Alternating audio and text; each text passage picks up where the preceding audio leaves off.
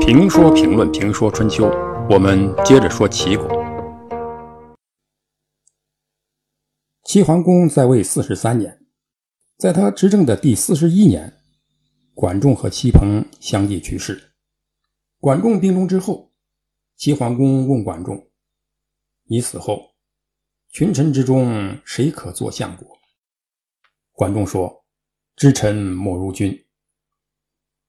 做国君的可以没有别的本事，可能也不太需要有别的本事，但是有一样本事不能没有，就是琢磨臣下的能力。越是把臣下琢磨的透，不能说成就越高，至少他的统治越不容易出问题。像刘邦、刘备、曹操，在这方面呢都是高手。”但是齐桓公老了，老了容易糊涂，人越老越容易以自己的好恶来处理事情。于是那个叱咤风云的齐桓公不存在了，有的就是老气横秋，一心只想自己享福的齐桓公。所以这个时候，齐桓公所能想到的就是身边这些伺候他生活起居的人，太不上档次了。齐桓公首先想到的是易牙，问：“易牙这人怎么样？”易牙是什么人？他是齐桓公的厨师。不是说厨师不能执掌国政，人家商代的开国功臣伊尹就是厨师。但此厨师非彼厨师，这个厨师可不一般。他曾经把自己的亲生儿子做食材，烹煮了让齐桓公吃，原因是。齐桓公说：“他什么都吃过了，只有蒸婴儿的肉没尝过。”易牙听说后，回去就把自己的长子蒸了，让齐桓公尝。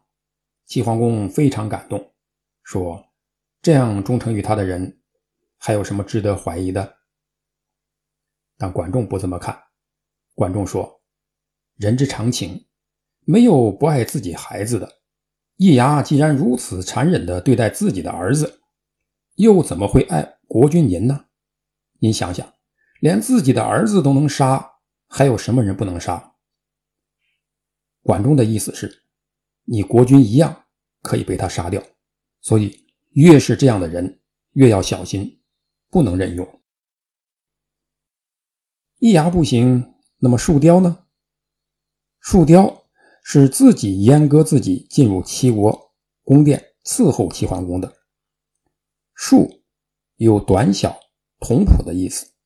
雕是一种动物，长于寒带。雕这种动物呢，聪明伶俐，生性慈悲。北极圈内的猎人捕雕，常常假装快要冻死的样子，躺在雕出没的地方。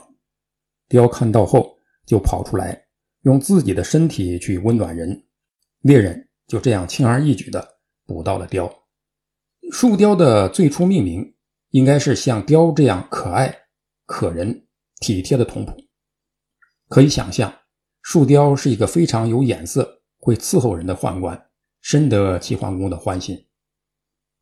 齐桓公说：“树雕自宫以亲近我，难道有什么可以怀疑的吗？”